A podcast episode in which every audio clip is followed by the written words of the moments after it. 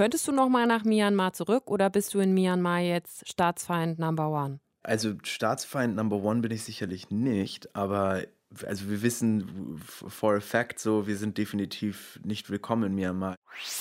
Deutschlandfunk Nova. Deep Talk. Mit Rahel Klein. Und mein Gast ist Mickey Weber, der lange in Myanmar gelebt hat. Also Leute werden verhaftet für Posts. Ich sehe auf jeden Fall, dass die Menschen ihre Karrieren und ihre Leben zurückgelassen haben, um einfach jetzt für, für die Freiheit und die Demokratie zu kämpfen. Dass die früher oder später zu uns kommen würden, das war mir schon mhm. immer klar. Und dass wir auf deren Liste stehen, ist mir auch klar. Das Einzige, was ich tatsächlich manchmal vermisse, ist das Drehen von Filmen. Das war immer ein, ein netter Zeitvertreib, für den es Geld gab. Mein liebster Spruch auf Burmesisch ist Bumeti Bameti. Also wenn ich mal ganz ehrlich bin und mich wirklich äh, reflektiert von Spiegel stelle, muss ich sagen, ohne die Sprache hätte ich das nie geschafft. Deutschlandfunk Nova. Deep Talk. Mickys, in Myanmar warst du ja ein Superstar, konntest nicht rausgehen, ohne erkannt zu werden. Schauspieler, Musiker, Werbemodel. Denkst du dir manchmal jetzt in Bremen, ah, irgendwie wollte schon lange niemand mehr ein Foto mit mir machen? äh, das, also, hm, ich weiß nicht. Also meine Schüler haben äh, vorgestern wollten sie ein Foto mit mir machen, aber äh, als Andenken, ich, ich, ich vermisse das nicht, dass wir keine Fotos mehr machen. Das ist mir ganz recht, ehrlich gesagt. Warum wollten deine Schüler mit dir ein Foto machen? Weil es unser letzter Tag war und die armen Schüler jetzt zurück in ihre Studentenleben gehen müssen und wir noch eine kleine Erinnerung von unserer schönen kleinen Zeit im Unterricht haben wollten. Was machst du denn da? Also, was unterrichtest du? Ich bin ja nach Deutschland gekommen und hatte einfach äh, Druck, dass ich jetzt, so wie es aussieht, hier mein Leben erstmal ähm, verrichten werde mit meiner Frau. Und äh, das heißt, irgendwie müssen die Tantiemen rankommen. Und dann dachte ich, ähm, was kann ich denn? Und dann ist mir eingefallen, Mensch, du kannst doch Deutsch. Und äh, huch, äh, wie es der Zufall so will, habe ich dann eine äh, ganz gute Stelle gekriegt an einer Sprachschule in Bremen für Ausländer, die hier Deutsch lernen, denen ich jetzt Deutsch als Fremdsprache beibringe. Gibt es denn manchmal Momente, wo du den Status als Superstar auch vermisst oder wirklich nie?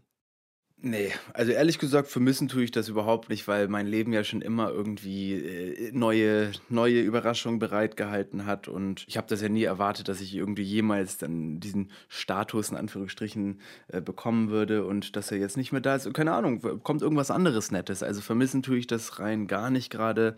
Das Einzige, was ich tatsächlich manchmal vermisse, ist das Drehen von Filmen. Das war immer ein, ein netter Zeitvertreib, für den es Geld gab. Aber da mache ich mir jetzt einfach klar, was ich was ich da für einen Luxus genießen konnte und dass es einfach eine, ein schönes dreijähriges Abenteuer war. Was denkst du denn, was war dein Geheimnis in Myanmar? Warum warst du in Myanmar ein Superstar? Die Sprache. Also wenn ich mal ganz ehrlich bin und mich wirklich äh, reflektiert von Spiegel stelle, muss ich sagen, ohne die Sprache hätte ich das nie geschafft und ohne.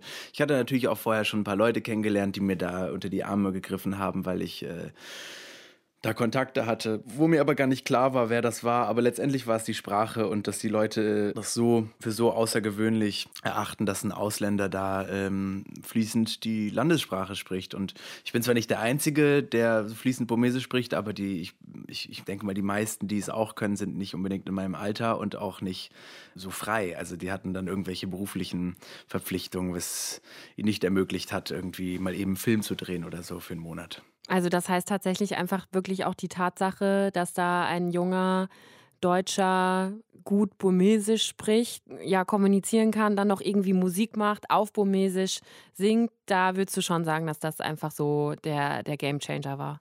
Ja, also ohne das wäre das sicherlich nichts geworden und äh, oder nicht so extrem. Und äh, dadurch, dass ich halt auch, ich bin, ich bin so ein, so ein Mensch, der, wenn ich irgendwo hingehe, dann möchte ich gerne mich so tief wie möglich mit dem Ort, in dem ich bin, ähm, auseinandersetzen. Und dann habe ich eben auch in Burma sofort Kontakt gesucht zu Locals und habe mich in, in, lokale Geschäfte gesetzt. Und das ist natürlich bei den meisten Ausländern, die dort sind, auch nicht unbedingt gang und gäbe, wenn man sich dann in seiner mhm. sogenannten Expat-Bubble äh, aufhält. Und, und das ist, haben die Burmesen begrüßt und sich gefreut. Und äh, irgendwie ging das dann ja, wie die Jungfrau zum Kind auf einmal wurdest du erkannt und ich wüsste gar nicht warum.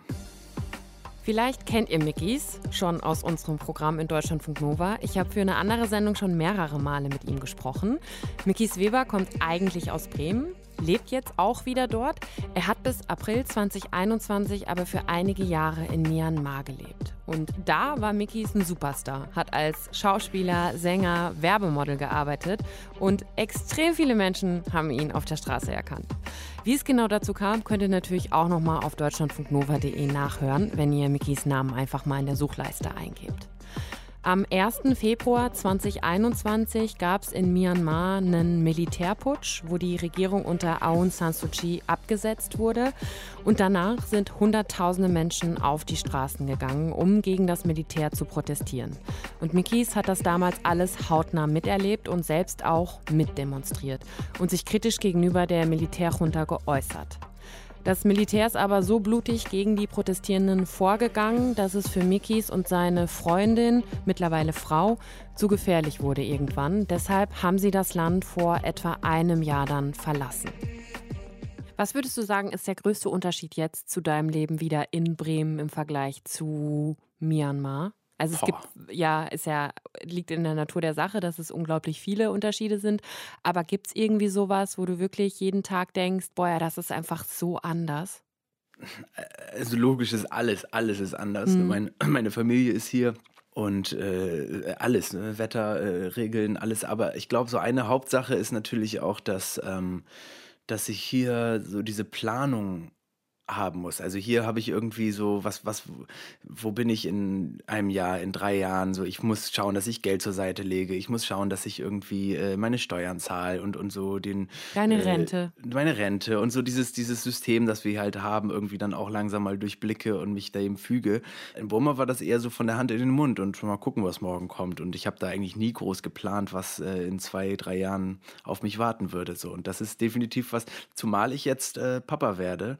Und, ähm, mhm. und auch dafür natürlich jetzt total viel äh, mich mit so Papierkram auseinandersetzen muss, was ich nie musste früher. Und ähm, so, ich, ich würde mal einfach sagen, ich muss hier, muss ich erwachsen sein. Und da konnte ich einfach wie ein Kind, keine Ahnung, machen, was ich will. Du bist jetzt seit ungefähr, also ja, einem Jahr, einem knappen Jahr wieder zurück in Deutschland, hast ja mehrere Jahre in Myanmar gelebt. Dann gab es am 1. Februar 2021 einen Militärputsch in Myanmar und im Zuge dessen ganz viele Proteste. Das Leben hat sich von einem Tag auf den anderen geändert. Jetzt so, ja, ein Jahr zurück in Deutschland. Wie sehr bist du noch mit den Menschen auch in Myanmar in Kontakt? Ich bin sehr viel in Kontakt, natürlich auch mit den Eltern von meiner Frau und ähm, das lässt einen einfach nie los. Ich glaube, das wird mich auch bis, äh, selbst wenn dort Ruhe einkehrt, mich wird das nie loslassen. Und ich bin da, das ist, natürlich Ukraine ist jetzt auch so eine Sache, wo ich mit beiden Augen drauf schiele und jeden Morgen, mhm. auch wenn ich das nicht will, irgendwie zwangsweise in den Ticker gehe und gucke, was ist da jetzt wieder passiert. Aber äh, Myanmar ist genau das Gleiche. Also ich bin jeden Tag, das Erste, was ich checke, sind leider irgendwie so Kriegsnews. Und ähm, das beschäftigt mich schon sehr und ich will natürlich nichts verpassen und will wissen, wie es den Leuten geht, die Leute, die wir kennen, die Leute äh, auf dem Land, was passiert dort und es sind ja auch viele, viele ähm, Freunde von uns, die verhaftet wurden oder oder ähnliches, äh, die jetzt freigelassen werden oder andersrum Leute, die wieder verhaftet wurden und so. Ich möchte das einfach, für mich, mir ist es wichtig, dass ich ähm, Bescheid weiß, gerade mit den Leuten, die wir eben kennen. Und ja, natürlich ist das was, was unser Leben einfach überschattet. Du hast uns ja schon mehrmals auch Interviews gegeben in Deutschlandfunk Nova, auch als du noch in Myanmar warst, auch kurz nach dem Militärputsch und dann auch kurz nachdem du wieder in Deutschland warst und wo sehr, sehr klar war, dass viele von deinen Freundinnen, Freunden in Myanmar gerade verhaftet wurden. Teilweise hast du gesagt, ja, sind auch Menschen ähm, getötet worden durch die Kämpfe, durch das Militär. Wie geht's ja Freundinnen, Freunden von dir, die verhaftet wurden damals, jetzt? Ist da auch irgendwie, sind da auch positive Entwicklungen, die stattfinden? Also ich weiß von, von den Freunden von uns, die verhaftet wurden, ist nur einer bis jetzt freigelassen worden. Hm. Und ähm, der hat seine ganzen Social Media Sachen abgestellt, von daher da ist eigentlich wenig Kontakt gerade. Ähm, wir haben nur ein, okay, mir geht's gut äh, Signal bekommen, aber ich glaube, das ist, äh, also wirklich verbessert hat sich da wenig, außer in der Stadt vielleicht, dass sich da so das, die Normalität so ein bisschen in Anführungsstrichen zurückgekehrt ist, weil es einfach die, die großen Gefechte sich jetzt mehr auf die ländlichen Regionen verlagert haben und irgendwie müssen die Leute weiter essen und Geld verdienen und ähm, es scheint in irgendeiner Weise möglich zu sein, in der Stadt zu leben. Aber es gibt andauernd Bombenattentate, meistens von Seiten der Rebellen in Anführungsstrichen gegen die Polizei, aber äh, so richtig Ruhe ist da nicht eingekehrt und ähm, Besserung in Anf ja, nein, also gebessert hat sich da nichts. Die Proteste oder die Form der Proteste hat sich aber schon verändert, oder? Also letztes Jahr war das ja dann kurz nach dem Militärputsch, dass wirklich ganz viele Menschen auf die Straßen gegangen sind, Hunderttausende zum Teil, auch in Yangon, wo, wo du gelebt hast und auch deine Frau, ihr zusammen gelebt habt. Von so großen Protesten hört man jetzt aber eigentlich nichts mehr, ne? Oder, oder wie würdest du sagen, haben sich die Proteste verändert? Als wir dort waren, ich sag mal so Februar, März, April, das waren so die, die Monate, wo die größten Proteste waren, 2021, wo, mhm. wie du auch gesagt hast, hunderte tausend, ich, ich habe auch irgendwo mal eine Million gelesen an dem einen Tag in Yangon, wirklich auf die Straße gegangen sind. Und das waren auch die Tage, wo die blutigsten Auseinandersetzungen in der Stadt stattfanden. Also in Yangon, in Mandalay, wo an einem Tag, ich weiß noch, an einem Tag wurden, glaube ich, 114 Leute erschossen, allein da bei mir in der Gegend. Von daher, ähm, da haben wir wirklich jeden Tag erlebt, was da, was, ja, dass die Leute eben auf der Straße mobil sind. Aber mit der Zeit sind die Leute einfach immer vorsichtiger geworden, weil die Polizei auch einfach wirklich oder das Militär keine Gnade da kennt und wirklich ohne, ohne Vorwarnung dann auch die Leute erschießt. Und ähm, das heißt, die Proteste in der Stadt sind jetzt mehr Guerilla-mäßig organisiert. Das ist halt spontan kleiner und äh, schnell passiert. Das heißt, die, die laufen dann schnell durch die Straßen und, und ähm, in kleinen Gruppen, dass man sich schnell wieder verteilen kann. So Flashmob-mäßig. Ne? Flashmob-mäßig, genau. Und, mhm. ähm, und auf dem Land wird natürlich viel gekämpft. Also die, die Resistenz, wie sagt man auf die Resistance äh, auf Deutsch ist halt äh, äh, in Myanmar ist halt sehr sehr stark und äh, ähnlich. Also ich, ich kann, ich sehe wirklich sehr viele Parallelen zur Ukraine gerade, zumal auch Russland natürlich das Land ist, was Myanmar und die, die Militärjunta am meisten militärisch unterstützt. Und sowohl im Verfahren der Militärs in Myanmar und in der Russen äh, sehe ich ganz viele Parallelen, genauso wie ich Parallelen sehe von den Ukrainern im Widerstand und den Burmesen im Widerstand es ist dennoch, also ich habe jetzt beispielsweise vor einigen Wochen gab es eine, so eine Flashmob-Demonstration von auch Bekannten von uns. Eine Freundin von meiner Frau äh, war dort und das waren 60 junge Leute, die sind schnell durch unser Stadtteil gelaufen und dann kam ein Militärbus von hinten und hat sie überfahren, hat fünf Leute da erwischt und die sind direkt ausgestiegen und haben direkt das Feuer eröffnet und haben da zwei Frauen erschossen und äh, irgendwie 10, 15 Leute festgenommen und von denen hat man nie wieder was gehört. Also die Leute sind einfach auch äh, verängstigt, sowas zu machen, weil eben das Militär so, so rücksichtslos und äh, hinterhältig ist. Das heißt, es ist auch einfach lebensgefährlich, wenn man dann gegen das Militär, gegen die Militärjunta protestiert, auf die Straße geht. Man muss ja nicht mal auf die Straße gehen. Das ist ja wie jetzt in Russland, wenn Putin sagt, äh, nenn das einen Krieg und du bist weg vom Fenster. Aber in Myanmar ist es genauso, wenn jemand sagt so, äh, das Militär, äh, seit dem Militär ist ganz schön viel den Bach runtergegangen. Oder wenn man jetzt äh, sagen würde, oh, wir haben ja eine ganz schöne Inflation, ob das wohl mit dem Militär zusammenhängt, das reicht schon, dass du ähm, dafür die Sonne erstmal für ein paar Jahre nicht mehr siehst. Das heißt, die überwachen auch soziale Medien, Internet, äh, Kommunikation, Kanäle, dass du, je nachdem, wie du dich da äußerst, dann auch abgeholt werden kannst, oder wie?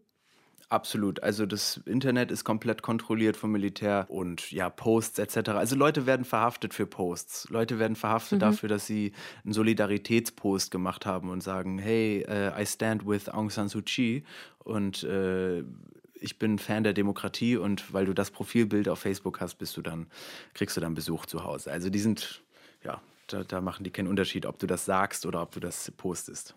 Hätte dir doch damals auch passieren können. Du hast dich doch auch, auch als du noch in Myanmar warst, in Instagram, Facebook, hast du dich ja auch kritisch gegenüber dem Militär geäußert. Hattest du da nie Angst, dass sie bei dir vor der Tür stehen? Doch, und es ist ja auch letztendlich passiert. Also wir haben ja, ähm, also äh, zu einerseits muss man natürlich sagen, dass zu der Zeit natürlich noch viel inflationärer sowas gepostet wurde, weil einfach dann mhm. alle äh, noch die Solidarität gezeigt haben und keiner so richtig auf Erfahrungswerte zurückgreifen konnte, was denn passieren könnte, wenn äh, es jetzt doch hart auf hart kommt. Und das ist dann auch mit der Zeit weniger geworden. Aber mir war das auch klar und ich habe ja auch teilweise Live-Videos. Ich hatte mal ein Live-Video gemacht, wo mir 80.000 Leute live zugeschaut haben. Mhm. Und in dem Video habe ich dann dazu aufgerufen, dass die Soldaten ihre Waffen niederlegen. Und, äh, und das war genau um 8 Uhr, wo um 8 Uhr klappern alle Leute an den Fenstern mit, mit Töpfen und äh, um ihre Solidarität zu zeigen. Und das ganze, die ganze Stadt wackelt und, und klappert. Und äh, das war genau zu der Zeit. Und ich habe dann eben gesagt, so hört ihr das? Das sind irgendwie Millionen von Menschen, die gegen euch sind. Lasst doch eure Waffen, ihr seid Märtyrer. Und dann hatte ich auch am äh, später irgendwie, äh, hat mich der äh, telefoniert mit dem Botschafter und andere Leute, die gesagt haben, bist du bescheuert. Und dann habe ich äh, Tage danach mit einem Soldaten gesprochen, der mit dem ich diskutiert habe und dann kam ein anderer Soldat zu mir, der mich, mich gepackt hat und meinte, äh, verpiss dich hier und äh, du, äh, ich beobachte dich mit acht Augen und glaub mir mhm. nicht, dass ich nicht weiß, dass du in Haus Nummer 13 wohnst. Und als wir dann letztendlich geflogen sind, der Botschafter hat uns ja dann zum Flughafen gebracht. Wir sind ja dann so mit, mit einer der letzten Maschinen dann ausgeflogen worden. Da waren wir auch eine Stunde vor dem, vor dem Abflug, waren wir beim Boarding und standen da schon und äh, hatten eigentlich alle Zeit der Welt. Und fünf Minuten oder zehn Minuten vor dem Abflug kam dann eine kleine Polizistin, die dann meinte, wir sollten jetzt nochmal die Pässe zurückgeben, weil ein Error im System angeblich mhm. aufgetaucht sei bei unserem Namen. Und ähm, naja, also letztendlich, das ist ja sehr klar, was sie damit erzeugen wollten.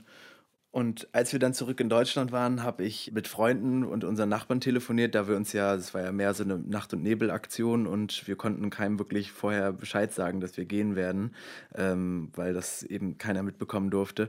Und ähm, dann haben wir unsere Nachbarn gefragt und meinten, Entschuldigung, dass wir nicht sagen konnten und Und dann haben, waren die total in Sorge, weil sie meinten, dass vor unserer Tür 60 Soldaten standen und unsere Haustür eingerennt hatten.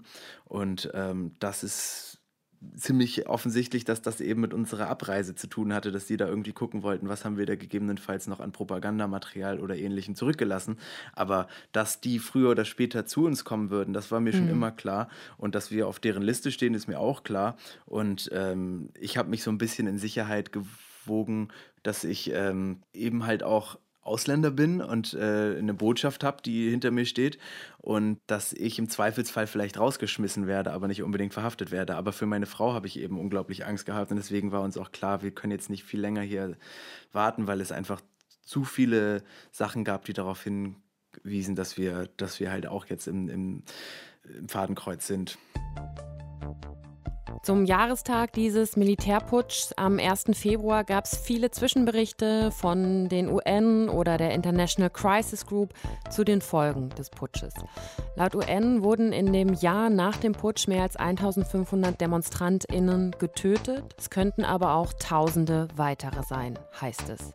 12.000 Menschen wurden inhaftiert, fast 9.000 davon sind immer noch im Gefängnis.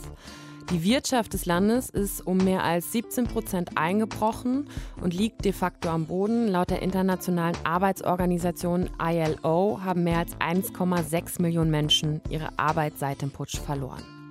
Myanmar oder Burma, wie es früher hieß, hat seit seiner Unabhängigkeit 1948 blutige Bürgerkriege erlebt. Bis 2011 wurde das Land schon mal vom Militär regiert. 2015 fanden dann die ersten freien Wahlen statt und das Land hat sich weiter geöffnet. Allerdings hat das Militär die Macht dann im Februar 2021 wieder an sich gerissen, nachdem Aung San Suu Kyi und ihre Partei, die National League of Democracy, die Wahlen haushoch gewonnen hatte. Aung San Suu Kyi wurde dann festgenommen. Sie ist in einer Reihe von Schauprozessen zu vielen Jahren Gefängnis verurteilt worden und wird wohl nicht wieder freikommen. Aber mit so viel breitem Widerstand aus der Bevölkerung hat das Militär nicht gerechnet. Wenn wir mal auf deine Freunde, Freundinnen oder Bekannten auch schauen, die noch in Myanmar sind, wie hat sich deren Alltag verändert seit dem Militärputsch? Also die meisten von den burmesischen Freunden, die ich habe, sind eigentlich fast ausnahmslos alle äh, entweder in den Widerstand gegangen und haben sich jetzt eben der ja, sogenannten Rebellenarmee angeschlossen. Das ist die PDF, die People's Defense Force, und kämpfen dort eben in der Stadt in, mit, mit kleinen Guerilla-Attacken oder halt auf dem Land. Andere sind verhaftet worden oder ins Exil gegangen in Bangkok. Einige wurden, wurden, sind, sind umgekommen.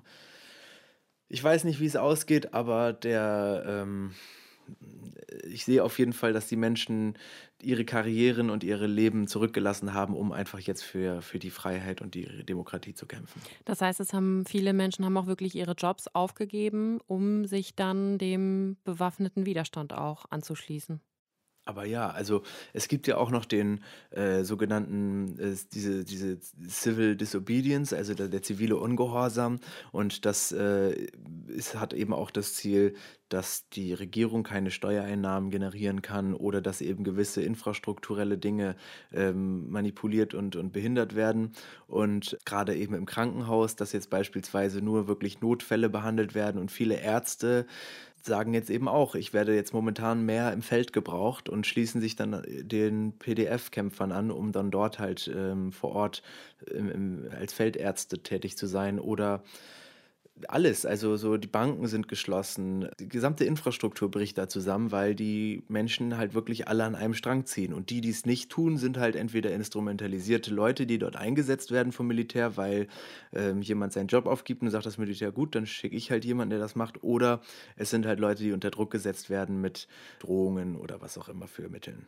Mikis, ich habe hier zwischendurch immer mal so ein paar Sätze, die du mal vervollständigen kannst, wenn du, wenn du magst, um auch immer so einen kleinen inhaltlichen Cut noch zu machen. Der erste Satz wäre: Am meisten an Myanmar vermisse ich. Am meisten in Myanmar vermisse ich. An dem Myanmar, was äh, so wie ich es kennengelernt habe, nicht an dem Myanmar, wie ich es zurückgelassen habe, vermisse ich einfach die Bereitschaft, und sich zu helfen, die Offenheit, die Freundlichkeit, die bedingungslose ja, Hilfsbereitschaft und, und Willkommenheit der Menschen. Mein Lieblingswort auf Burmesisch. mein Lieblingswort ist vielleicht Gollahalla. Gollahalla ist so, so, so Tratsch. Das war auch so, hieß auch mein erstes Lied auf Burmesisch. Also so und Gossip quasi. Gossip Talk, genau, uh Gollahalla. Aber ich glaube, mein liebstes, also ich habe immer gesagt, mein liebster Spruch auf Burmesisch ist Bumeti Bameti. Und das heißt so viel wie, ich habe keine Ahnung von nichts, ich mache es aber trotzdem. Boometi Barmeti? Boometi Barmeti. Ich habe keinen Plan, ich weiß nicht, wie es funktioniert, aber ich mache es trotzdem. Lass es mich trotzdem versuchen. Das passt irgendwie auch zu dir. Genau, ich habe keinen Plan von nichts, aber irgendwie läuft es trotzdem. Es klingt auch einfach cool, ne? Es klingt, klingt super, ne? Ich finde ja. auch, das hat so einen mhm. Rhythmus, ja. Mhm. Wenn ich in Deutschland für etwas berühmt werden könnte, dann für... Dann für extrem buschige Brusthaare. Ist das dein Ziel eigentlich? Also das ich wünschte mir, ich hätte ein bisschen mehr, ein bisschen männlichere Brustbehaarung. Hm, okay, verstehe. Ich wäre gern der Typ, der so bekannt wird für. Ey, kennst du den Typ mit, den, mit diesen Brust-Dreadlocks? Das wäre ich gerne. Also so wie Augenbrauen Theo Weigel oder so? So wie Theo dann? Weigel, genau. Mhm. Ich hätte mhm. gern Theo Weigels Augenbrauen auf der Brust. Damit hättest du auf jeden Fall ein Alleinstellungsmerkmal, denke ich. Ähm, ja. ja gut, kannst ja mal gucken, ob das noch irgendwie möglich ist. Und zum Schluss noch mein äh, Lieblingssong auf Burmesisch.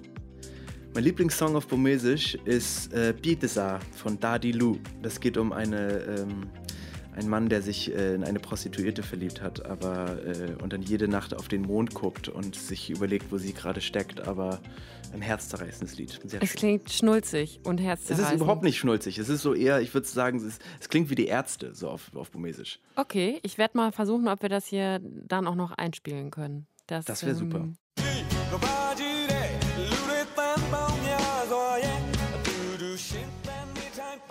Hast du manchmal ein schlechtes Gewissen, dass du gegangen bist aus Myanmar?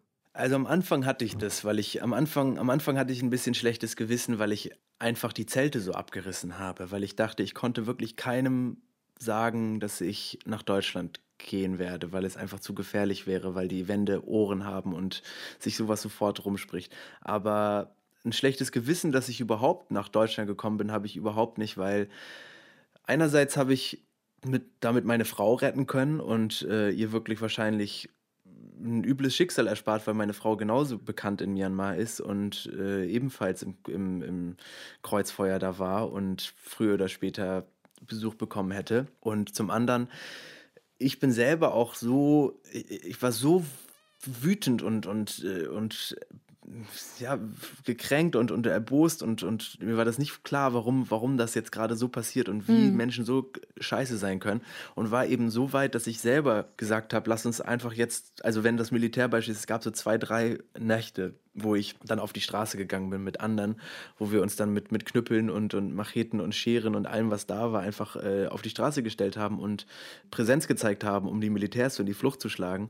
Das war noch so ganz am Anfang, aber ich habe gemerkt, wenn ich jetzt keine Familie hätte in Deutschland, die, der ich damit das Herz brechen würde, dann würde ich auch sagen, komm, dann lass es, das ist genauso mein Kampf wie, äh, mein Kampf klingt doof, mein Business wie euer Business, weil es auch meine Heimat ist und weil es mir genauso am Herz liegt, aber es ist halt so doof, es klingt. Ich, ich habe halt einerseits die Familie hier und äh, die Möglichkeit zu gehen. Und ich denke, jeder, der oder die meisten, die ähm, werden die Situation verstehen können, nachvollziehen können, weil das die alte andere Alternative hätte bedeutet, dass wir jetzt im Gefängnis säßen oder äh, als unausgebildete ähm, schlechte Soldaten irgendwo im Wald sitzen würden hm. und da auch nicht eine große Hilfe wären. Und somit habe ich wenigstens die Medienreichweite, die ich von hier aus immer noch habe, die, die wahrscheinlich mehr hilft, als wenn ich da jetzt irgendwie Körbe im Dschungel flechten würde. Es ist schwierig, verlässliche Zahlen zu finden, aber ExpertInnen sagen, dass eine deutliche Mehrheit der Bevölkerung die Militärregierung ablehnt. Immer mehr Menschen schließen sich inzwischen dem bewaffneten Widerstand an. Das berichtet Mikis ja auch FreundInnen in Myanmar, also den People's Defense Forces, den sogenannten Volksverteidigungsstreitkräften. Die trainieren zusammen mit Milizen der ethnischen Minderheiten, die auch gegen das Militär sind, überfallen dann Armeeposten oder Munitionstransporter, verüben Anschläge auf Polizisten oder Militärs. Aus den anfänglich friedlichen Protesten ist inzwischen ein sehr, sehr blutiger Bürgerkrieg geworden.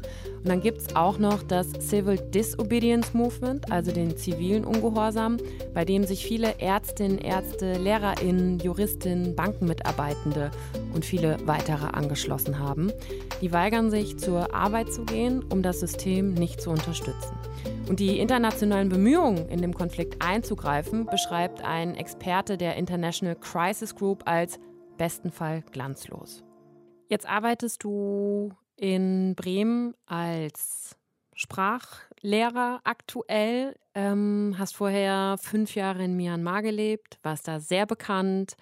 Und wenn du dir das jetzt so in Deutschland auch anschaust, da musstest du dir ja dann, auch wenn du dort Familie hast und auch die Sprache natürlich des Landes sprichst, aber du musstest dir oder musst dir ja jetzt schon auch wieder ein neues Leben aufbauen, ein Stück weit, oder? Ja, klar. Also ich meine, ich habe einerseits das Glück, dass ich nach Bremen zurück konnte, wo ich meine Familie habe, aber wir haben ja, klar, wir müssen jetzt schauen, wo, wo, wo wohnen wir, was essen wir, was, wie kann ich was verdienen und das ging aber relativ schnell. Also ich bin hier angekommen, ich habe ganz schnell einen guten Job gefunden. Ich habe jetzt ein kleines Häuschen gemietet mit meiner Frau und ja, irgendwie, also ist man, ich bin auch einfach abgelenkt gewesen. Dann musste es irgendwie, dann mussten wir schauen, wie kriegen wir das jetzt mit dem Visum hin. Dann haben wir jetzt ähm, natürlich auch, äh, auch so, weil wir einfach uns lieben und jetzt lange zusammen sind und das eh schon eine Überlegung war, aber haben wir jetzt geheiratet. Mhm. Ähm, jetzt hat sie auf einmal ein Kind im Bauch und äh, das ist, also es ist so viel, es steht so viel an, dass ich das gar nicht so wahrnehme als so, oh, ich habe jetzt so einen, so einen riesen Sisyphusberg vor mir, den ich jetzt abarbeiten muss, sondern es sind einfach, es kommen immer wieder neue Sachen auf den Tisch und äh, neues Leben. Also ehrlich gesagt, wenn dieser Putsch nicht gekommen wäre in Myanmar und das mit Covid jetzt einfach so weitergegangen ist, wie es das ganze Jahr 2020 gegangen wäre, dann wäre mir da auch die Decke auf den Kopf gefallen. Also da hätte ich mir da aber auch irgendwie neues Leben überlegt, weil das, also neues Leben gibt es eh immer. Also ich, wenn so nächsten Monat mein Sohn geboren wird, gibt es auch wieder ein neues Leben. Und da muss ich mich auch erfinden in der Rolle des Vaters. Und dann, äh, was weiß ich, es kommt immer was Neues. Könntest du noch mal nach Myanmar zurück oder bist du in Myanmar jetzt Staatsfeind Number One? Äh, also Staatsfeind Number One bin ich sicherlich nicht, aber also wir wissen for a fact so, wir sind definitiv nicht willkommen in Myanmar. Das Szenario wäre so, meine Frau und ich fliegen nach Myanmar. Am Flughafen würden wir festgenommen werden. Ich würde wahrscheinlich ein, zwei Tage in der Zelle verbringen. Dann würde ich auf den nächsten Flug nach Deutschland gesetzt werden und meine Frau würde im Gefängnis bleiben. So würde es wahrscheinlich aussehen. Und wir wissen, dass wir da auf schwarzen Listen sind und wir wissen, dass wir da auch nicht gern gesehen werden, weil ich meine, wie gesagt, 60 Soldaten in unserem Haus sprechen für sich. Und ähm, jetzt erstmal nicht. Also. Ist das schlimm für dich? dass du da erstmal gar nicht hin kannst wieder? Also wenn ich ehrlich bin, so schrecklich das auch klingt, aber es fiel mir leichter, das Myanmar zu verlassen, als das Myanmar, was ich kennengelernt habe. Mhm. Also ähm, natürlich hat es mir das Herz zerbrochen, aber so in der Situation konnte ich eben nicht viel ausrichten und deswegen war es für mich, ähm, ja, ich, ich habe ich hab ein Land zurückgelassen, was ich so natürlich nicht mag. Also keiner mag Krieg. Und äh, ich wünsche es den Leuten natürlich nicht, dass, äh, also es tut mir unglaublich leid, dass diese Menschen das aushalten müssen und nicht jeder einfach gehen kann. Und es ist ja auch deren Heimat, wo sie, wo man dann hingehen. Aber ähm, aktuell vermisse ich also ich vermisse es jetzt nicht, äh, auf, im Graben zu sitzen und Molotow-Cocktails zu werfen. Was gibt dir denn mit Blick auf die ganze Situation, die ja wirklich komplex ist, trotzdem Hoffnung? Also zum einen wird dem Militär früher oder später das, der Geldhahn abgedreht, beziehungsweise die eigenen finanziellen Mittel werden ausgehen und das Militär wird von innen ausbluten und ich weiß nicht, wie viel sie sich noch leihen können aus Russland, weil irgendwann ist auch mal Schicht. Und zum anderen ähm, ist China der, der große Nachbar mit einer gemeinsamen Grenze wahrscheinlich irgendwann auch so, dass sie einfach aus dem Pragmatismus raus sagen werden, wir ähm, wollen langsam mal wieder Geschäfte machen mit euch, wir wollen eure Minen und euer Öl weiterhin haben und äh, deswegen müsst ihr vielleicht mal äh, das Land äh, an eine andere zivile Regierung abgeben, da ihr keine Stabilisierung zustande kriegt. Und die Menschen werden einfach immer, solange, sie, es, auch wenn es Rückschläge gibt, die Menschen sind einfach zäh dort und sie wissen, für was sie kämpfen. Und ja, es gibt einfach immer, immer Widerstand. Solange, äh, solange der Diktator nicht geht, wird keine Ruhe einkehren. Von daher fragt sich, wie lange das dauert, aber äh, the good will prevail. Es wird, das Gute wird siegen. Sagt Mikis Weber im Deep Talk auf Deutschland.nova. Dank dir für deine Zeit, Mikis. Vielen Dank dir auch. Alles Liebe. Das war der Deep Talk für diese Woche. Ich bin Rahel Klein. Sagt ciao. Passt gut auf euch auf. Deutschlandfunk Nova. Deep Talk. Jeden Mittwoch neu. Auf deutschlandfunknova.de und überall, wo es Podcasts gibt. Deine Podcasts.